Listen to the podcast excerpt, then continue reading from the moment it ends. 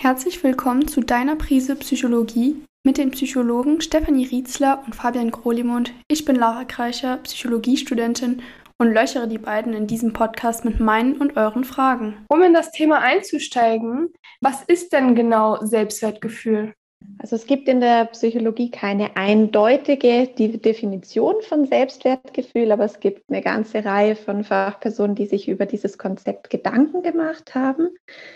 Einer davon war Morris Rosenberg, der 1965 eine Skala entwickelt hat, um das Selbstwertgefühl zu messen, sowohl bei Kindern als auch bei Jugendlichen und Erwachsenen. Und er geht davon aus, dass Selbstwertgefühl eine generelle Haltung ist, die ein Mensch sich selber gegenüber einnimmt, dass er sich als gut genug empfindet, dass er sich mit seinen Stärken und Schwächen annehmen kann, sich wertvoll und akzeptiert fühlt, aber ohne den Eindruck oder den Anspruch zu haben, dass er von außen jetzt ganz besonders bewundert werden muss oder sich andere sozusagen vor ihm niederknien müssen, um ihn besonders toll zu finden, sondern wirklich so ein generelles, gesundes Selbstwertgefühl im Sinne von, ich bin gut genug, so wie ich bin. Dann gibt es aber auch Psychologen eher aus der evolutionären Psychologie, die sich Gedanken gemacht haben über das Selbstwertgefühl. Und dort gibt den Bereich des Selbstwertgefühls als sogenannten Soziometer. Also da geht man davon aus, dass unser Selbstwertgefühl wie so eine Art Messgerät sei, mit dem wir messen, wie gut wir sozial integriert sind. Das heißt, dass unser Selbstwertgefühl ausschlägt, je nachdem, wie die Qualität von unseren Beziehungen sind und je nachdem, ob wir uns getragen fühlen, bestätigt, wertgeschätzt fühlen oder ob wir uns ausgeschlossen fühlen und den Eindruck haben, abgewertet zu werden. Und sobald wir wahrnehmen im Geiste oder eben auch tatsächlich wahrnehmen, dass wir abgewertet werden, dass wir ausgeschlossen werden von anderen, dann geht eben dieser Eindruck, dass wir zugehörig sind, zurück. Unser Selbstwertgefühl, das schlägt aus. Also es zeigt uns, jetzt droht Gefahr, jetzt ist unser Anschlussmotiv bedroht. Und das soll uns als Menschen dazu motivieren, dann eben wieder zurückzukommen, uns wieder in die Gruppe zu integrieren, um unseren Selbstwert dann eben auch wieder in eine gesunde Balance zu bringen. Und das macht insofern aus der evolutionären Perspektive auch Sinn, weil es für unsere Vorfahren natürlich in diesem Gruppenkontext ganz wichtig war, Teil einer Gruppe zu sein und einen guten sozialen Status zu haben, weil eben Ausschluss aus der Gruppe immer auch mit dem Risiko verbunden war, nicht mehr genug versorgt zu werden, keine Unterstützung zu haben, wenn man die Kinder betreuen möchte und natürlich auch bei Gefahren nicht mehr geschützt zu sein. Und wie würdest du dann im Gegenzug Selbstvertrauen definieren? Weil es sind ja zwei Begriffe, die sich schon sehr ähneln.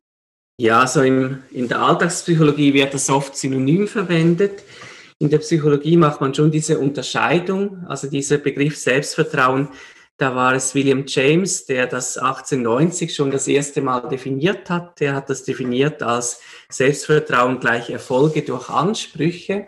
Und er hat damit eigentlich ausdrücken wollen, dass das Selbstvertrauen vor allem wächst, wenn wir Erfolge erleben und wenn wir Dinge erreichen, die unseren Ansprüchen genügen oder sogar über diesen Ansprüchen liegen.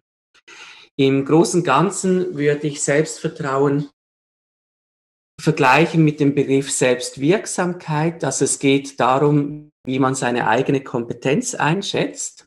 Man hat dann ein hohes Selbstvertrauen, wenn man beispielsweise mit einer Anforderung konfrontiert wird und das Gefühl hat, ich kann das schaffen, ich kann etwas erreichen, ich habe die nötige Kompetenz, die nötigen Fähigkeiten, um im Leben voranzukommen, etwas zu bewirken. Es hilft sehr für das Selbstvertrauen, wenn wir Erfolge erleben. Es hilft aber auch fast noch mehr, wenn wir die Erfahrung gemacht haben, dass wir mit Hindernissen, Schwierigkeiten, Misserfolgen umgehen können also wenn wir zurückschauen können und das Gefühl haben, ich habe in meinem Leben auch schon schwierige Situationen bewältigt, ich bin da gut draus rausgekommen, ich habe gute Problemlösefähigkeiten im Rucksack. Es gibt eigentlich so zwei Quellen, die da eine Rolle spielen. Das eine sind Erfolge, Misserfolge. Also Erfolge sind etwas, das mein Selbstvertrauen stärkt. Das andere ist, wenn ich Einfluss habe, also wenn ich so ein Machterleben habe, Einfluss nehmen kann, wenn ich beispielsweise merke, andere Menschen greifen meine Vorschläge auf. Wenn ich in einer Gruppe etwas sage, dann hat das Gewicht. Ich kann ähm, mich auch mal mit meinen Ideen durchsetzen gegen andere. Und wenn ich zum Beispiel immer merke, die anderen hören mir gar nicht wirklich zu, wenn ich eine Idee äußere, dann wird das übergangen, dann ist das etwas, was ja sehr abträglich ist für mein Selbstvertrauen. Also Fabian hat ja gerade schon ein paar Themenbereiche genannt, die wichtig sind für das Selbstvertrauen. Und Stefanie, wie sieht es denn da aus beim Selbstwertgefühl? Was würdest du denn da als wichtig einschätzen? Gemeinsame Beziehungszeit wäre ein ganz wertvolles Geschenk. Das heißt, dass wir den Kindern immer wieder zeigen, dass sie eine Bereicherung sind für uns, dass wir gern mit ihnen zusammen sind, dass wir uns Zeit nehmen, um ihnen zuzuhören, um Interesse zu zeigen an ihrer Welt, an den Themen, die sie im Moment beschäftigen und dass wir sie so akzeptieren, wie sie sind. Dann hat Fabian natürlich auch diesen Umgang mit Misserfolgen schon angesprochen. Also gerade wenn ein Kind jetzt mit einer schlechten Note nach Hause kommt oder ihm ein Missgeschick unterlaufen ist oder ein Fehler passiert ist, dass wir ihm dort zeigen, das ändert nichts an unserer Liebe zu ihm und dass wir ihm dort den Rücken stärken und es auffangen. Kinder schauen sich natürlich auch viel bei uns ab. Also immer wieder erleben wir das, dass Eltern selber sehr kritisch und hart mit sich ins Gericht gehen, wenn sie beispielsweise etwas falsch machen oder ungut reagiert haben und sich dann selber abwerten und finden, ah, ich bin so doof und wieso passiert mir das immer und ich bin so blöd. Das aber nicht an ihr Kind weitergeben wollen und dann beim Kind zum Beispiel versuchen, sehr liebevoll zu reagieren, wenn ihm jetzt ein Missgeschick unterläuft und dann zum Beispiel Dinge sagen, ja, das ist doch gar nicht so schlimm und macht dir darüber keinen Kopf. Beim nächsten Mal klappt sicher besser. Die Kinder reagieren aber mehr auf das, was wir tun, als auf das, was wir sagen. Und da wäre es für uns selber und auch für die Kinder oft gut, wenn wir lernen könnten, ein bisschen liebevoller auch mit uns selber umzugehen, mit gutem Beispiel voranzugehen, wenn man eben zum Beispiel einen Fehler macht oder einen Misserfolg erlebt dass ich mir vorstellen kann, was wird eine gute Freundin in dem Moment zu mir sagen oder ein lieber Mensch und dass ich versuche, eben nicht so hart mit mir dort ins Gericht zu gehen. Die soziale Einbettung spielt ja eine große Rolle für unser Selbstwertgefühl. Da sind wir schon kurz drauf eingegangen. Das heißt, ich kann als Mama oder Papa auch schauen, dass mein Kind unabhängig jetzt von der Schule genug Zeit hat, um sich mit Freunden zu treffen, um seinen Hobbys nachzugehen. Gerade auch, wenn ich merke, dass mein Kind Schwierigkeiten hat, in der Schule Anschluss zu finden, aus welchen Gründen auch immer dass ich überlegen kann, wo könnte mein Kind auf Gleichgesinnte mit ähnlichen Interessen treffen, damit sich dort mit anderen verbinden kann. Wir haben auch kurz schon erwähnt, dass das Selbstwertgefühl steigt, wenn wir den Eindruck haben, dass wir einen Beitrag leisten können zur Gemeinschaft. Also auch das wäre ein Bereich, den wir uns mit den Kindern genauer anschauen könnten. Wo möchten sie im Alltag helfen? Wo wollen sie unterstützen? Gibt es vielleicht auch bestimmte Projekte, für die Sie sich einsetzen wollen? Also sei das jetzt die Natur oder die Umwelt oder vielleicht benachteiligte Kinder. Und dass wir gerade, wenn die Kinder und Jugendlichen so ein Anliegen haben, dass wir das ernst nehmen und unterstützen. Und da gibt es ganz, ganz viel Forschung dazu, die auch zeigt, dass Menschen, Jugendliche, Erwachsene, die sich ehrenamtlich engagieren oder für eine Sache einsetzen, die über sie hinausgehen, eben auch ein größeres Selbstwertgefühl am Ende aufweisen. Einen ganz wichtigen Aspekt finde ich auch das Nein sagen. Wie wir bereits gesehen haben, ist ja diese Integrität auch so eine wichtige Säule des Selbstwertgefühls, also dass ich einen Eindruck habe, ich kann ich selbst sein, ich kann in Übereinstimmung mit meinen Zielen und Werten leben. Und da wäre es wertvoll, wenn wir als Mama oder Papa das Nein des Kindes auch immer wieder akzeptieren, uns auch zum Teil mal umstimmen lassen, wenn das Kind bessere Argumente hat und dort auch keine zu hohe Konformität vom Kind erwarten. Also nicht einen Eindruck haben, das Kind, weil wir jetzt besonders religiös sind, muss das Kind jetzt auch zwingend den Glauben annehmen. Weil wir Veganer sind, muss der Jugendliche auch zwingend vegan leben, sonst sind wir enttäuscht und lassen ihn das auch spüren. Oder weil wir bestimmte Musikstile oder Kleidung bescheuert finden, soll unser Kind dem jetzt möglichst auch absagen, sondern dass wir dort auch eine gewisse Freiheit gewähren und das akzeptieren, wenn das Kind auch bestimmte Dinge hinterfragt, bestimmte Lebensweisen hinterfragt, die wir uns selber vornehmen und da aber auch immer zeigen, wir akzeptieren dich trotzdem. Ja, also Stefanie hat einen ganz wichtigen Punkt hier angesprochen. Kinder entwickeln gutes Selbstwertgefühl, wenn sie sich angenommen fühlen, wenn sie sich geliebt fühlen, so wie sie sind. Und wenn Kinder diese Erfahrung nicht machen dürfen, sich abgelehnt fühlen, dann tragen sie große Schäden davon bezüglich des Selbstwertgefühls. Was man jetzt auch häufig aber noch sieht, ist diese bedingte, also dieses bedingte Selbstwertgefühl, dass Menschen einen ganz spezifischen Zusammenhang lernen. Also wenn ich Leistung erbringe, dann werde ich geliebt. Wenn ich mich anpasse, werde ich geliebt. Wenn ich die religiösen Vorstellungen meiner Eltern teile, dann werde ich geliebt. Und das finde ich einen ganz wichtigen Punkt. Also diese Vorstellungen, die werden mit der Zeit vom Kind internalisiert und dadurch entsteht wie so ein innerer Maßstab. Ich habe dann ein Bild, wie ich sein sollte.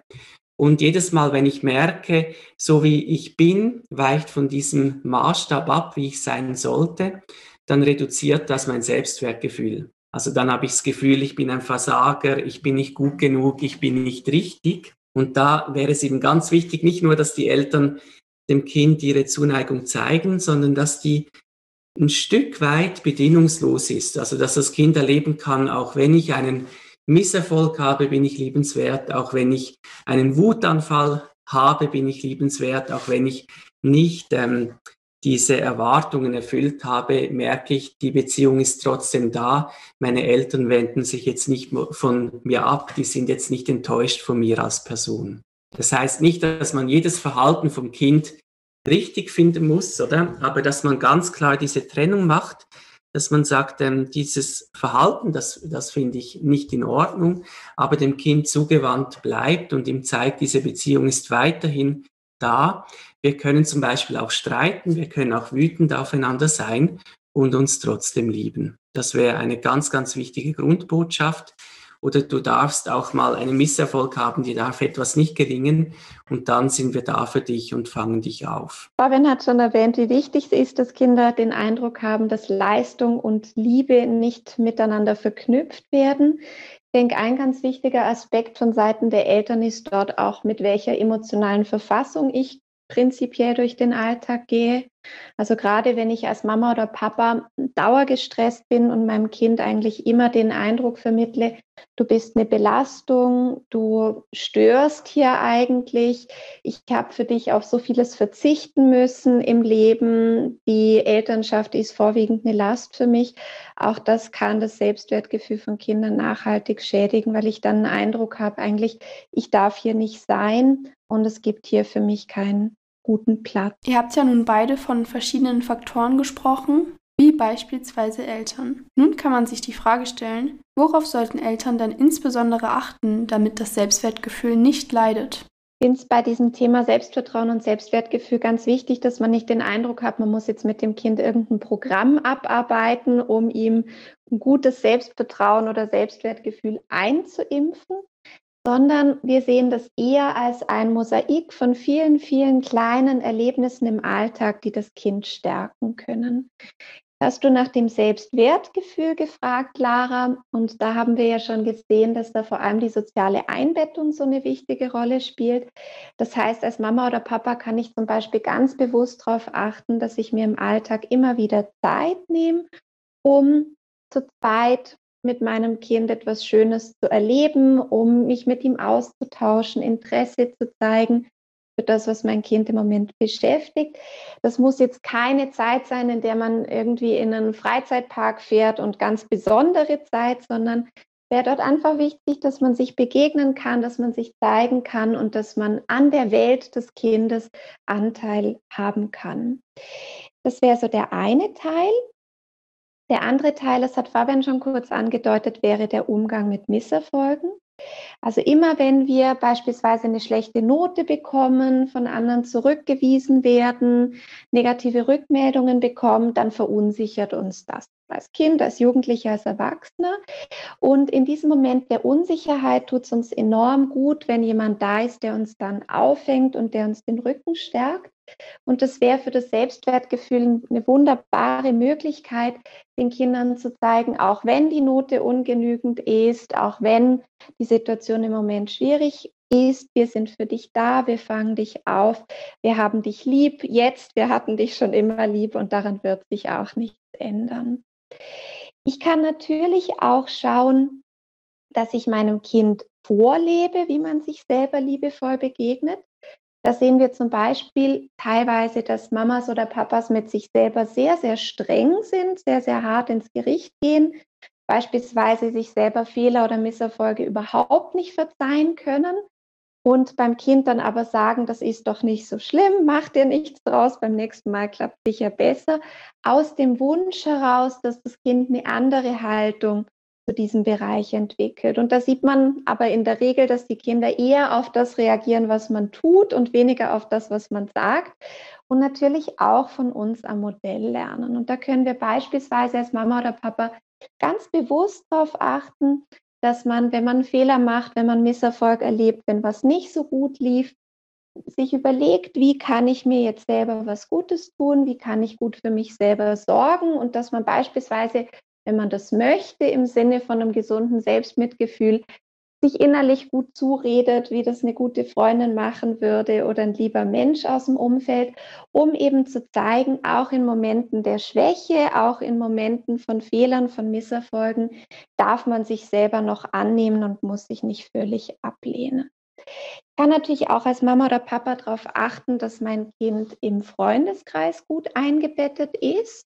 Also beispielsweise zu schauen, wo findet mein Kind Gleichgesinnte, kann ich genug Zeit freischaufeln, damit sich es mit Freunden treffen kann. Wir sehen das gerade auch immer wieder bei Kindern, die jetzt eher Schwierigkeiten haben mit der Verhaltenssteuerung, dass die zum Teil sehr zurückgewiesen werden, auch von anderen und auch in der Schule schlechte soziale Erfahrungen machen. Und da wäre es, finde ich, auch besonders wichtig für Selbstwertgefühl, dass man schaut, was kann das Kind denn gut und wo findet es andere Kinder, wo sich es von der guten Seite zeigen kann. Also beispielsweise, wenn ich jetzt ein sehr hibbeliges Kind habe, das in der Schule oft anstößt, weil es eben so einen hohen Bewegungsdrang hat und recht wild wirkt, das kann vielleicht bei den Pfadfindern diese, diesen Bewegungsdrang und diesen Ideenreichtum sehr gut mit einbringen und wird dort möglicherweise als Spielpartner sehr, sehr geschätzt. Also auch dort einen Fokus zu setzen, wie können wir den Kindern dabei helfen, eben ihre sozialen Kontakte aufzubauen und zu pflegen. Wenn wir in den Bereich der Integrität hineinschauen, dann wäre es wichtig auch zu überlegen, wo darf mein Kind auch Nein sagen. Und das wäre so ein ganz, ganz wichtiger Punkt für Selbstwertgefühl, dass wir als Mamas und Papas von den Kindern nicht zu viel Konformität erwarten. Also, dass wir ein Nein auch mal als Nein annehmen können. Und wir sehen das eben immer wieder, dass man von den Kindern dort mehr erwartet, dass man als Erwachsene tragen könnte, sich erinnere mich da an mehrere Beispiele, aber dass man vielleicht als Mama oder Papa einen Eindruck hat, jetzt will mein Kind bestimmte Musik hören oder jetzt will mein Kind bestimmte Klamotten tragen. Ich finde das eigentlich bescheuert und jetzt fange ich an, daran rumzunölen und dem Kind zu sagen, ach, das ist doch irgendwie doof. Oder das Kind sagt zum Beispiel, ja, ich möchte halt mich jetzt auch so anziehen, weil bei uns in der Klasse ist das irgendwie gerade cool. Und wenn ich da mit diesem seltsamen Pullover ankomme, dann äh, wird das unangenehm und so. Und dann sagt man als Mama oder Papa zum Beispiel, ah, das muss dich doch nicht kümmern, was die anderen sagen und möchte dem Kind das dann vielleicht möglicherweise verbieten, weil man das selber doof findet.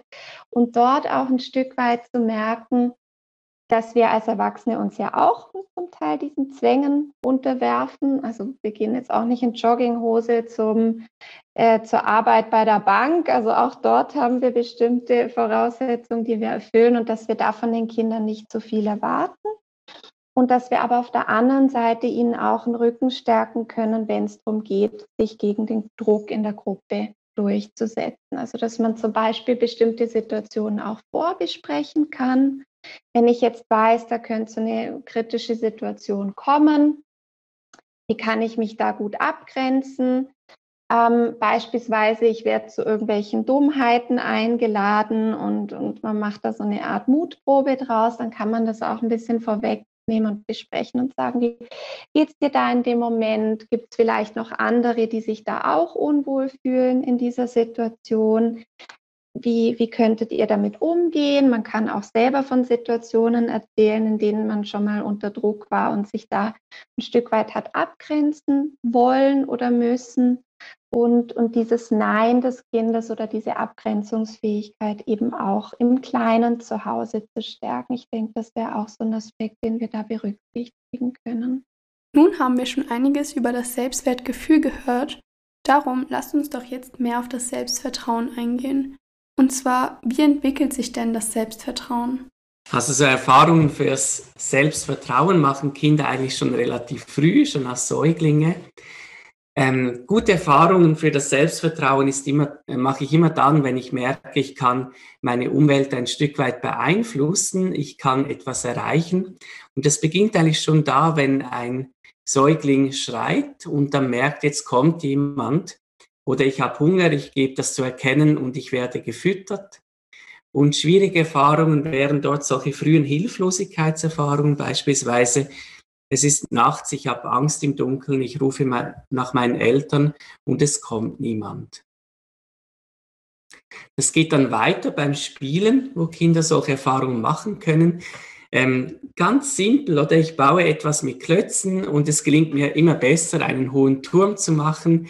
Ich baue etwas aus Lego zusammen und es werden immer komplexere Gebilde. Ich schaffe immer größere Puzzles mit immer mehr Teilen, wo die Kinder merken, ich lerne dazu, ich entwickle mich, ich werde größer, stärker, ich kann mich in etwas verbessern. Und etwas, was Eltern dort machen können, ist, die Autonomie des Kindes zu unterstützen. Da gab es zum Beispiel eine spannende Studie, wo das Spielverhalten der Eltern mit dem Kind untersucht wurde. Also die Kinder haben äh, Spielsachen bekommen und der Raum wurde mit Video quasi gefilmt und dann hat man beobachtet, wie die Eltern in das Spiel eingreifen. Und man hat gesehen, dass es Eltern gibt, die die Kinder in ihrer Selbstständigkeit bestärken, die ihnen eher Strategien vermitteln, die ihnen etwas zutrauen. Also beispielsweise sagen, leg doch mal beim Puzzle zuerst den Rand, so kleine Kommentare und Hilfestellungen gegeben haben, wo das Kind gemerkt hat, jetzt habe ich es gekonnt. Und es gab Eltern, die eher entmutigend waren, also die eher dem Kind vorgeschlagen haben, etwas Einfacheres zu spielen, die dem Kind sehr geholfen haben, fast ein bisschen das Spiel übernommen haben.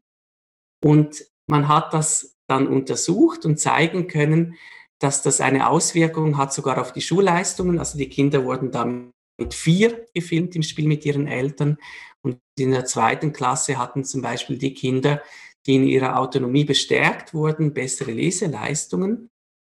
Das heißt jetzt natürlich nicht, dass die Leseleistung davon abhängt, aber es zeigt sich dort, dass wenn man eben Kinder in solchen Situationen stärken kann, ihnen etwas zutraut, ihnen zeigt, wie man mit kleinen Schwierigkeiten umgehen kann, dass sie dann eben auch später zum Beispiel weniger schnell aufgeben, eher hartnäckig mal an etwas dranbleiben und ein Stück weit sich zutrauen, mit, mit Hindernissen und Hürden umgehen zu können. So ganz wichtige Erfahrungen für das Selbstvertrauen machen die Kinder dann natürlich in der Schule, wenn sie das erste Mal merken, jetzt wird die Leistung gemessen, jetzt äh, bekomme ich Rückmeldungen dazu, wie ich abschneide oder nicht. Für manche Kinder sind das stärkende Erfahrungen, weil sie beispielsweise merken, es fällt mir leicht, ich äh, lerne schnell dazu, ich kann das, was von mir erwartet wird Für andere Kinder bringt das sehr schwierige Erfahrungen mit sich, weil sie eben beispielsweise merken, die anderen sind schneller als ich, die, denen fällt das leichter, ich habe wahnsinnig Mühe, egal wie ich mich anstrenge, es gelingt mir nicht. Und in diesem zweiten Fall wäre es natürlich wichtig, dass man die Kinder unterstützt in diesen Bereichen, aber da wäre es eben auch ganz, ganz wichtig, das, was Stefanie erzählt hat, dass man auch das Selbstwertgefühl des Kindes stärkt, dass man dort anzeigt, ja, das kann sein, dass du das langsamer lernst, aber jedes Kind ist in der Klasse willkommen, jedes darf in seinem Tempo lernen und wir als Eltern, wir können dich so annehmen mit dem, was du zeigst, oder? Manche Kinder sind ein bisschen schneller als du, aber das spielt für uns keine Rolle. Wir lieben dich so, wie du bist.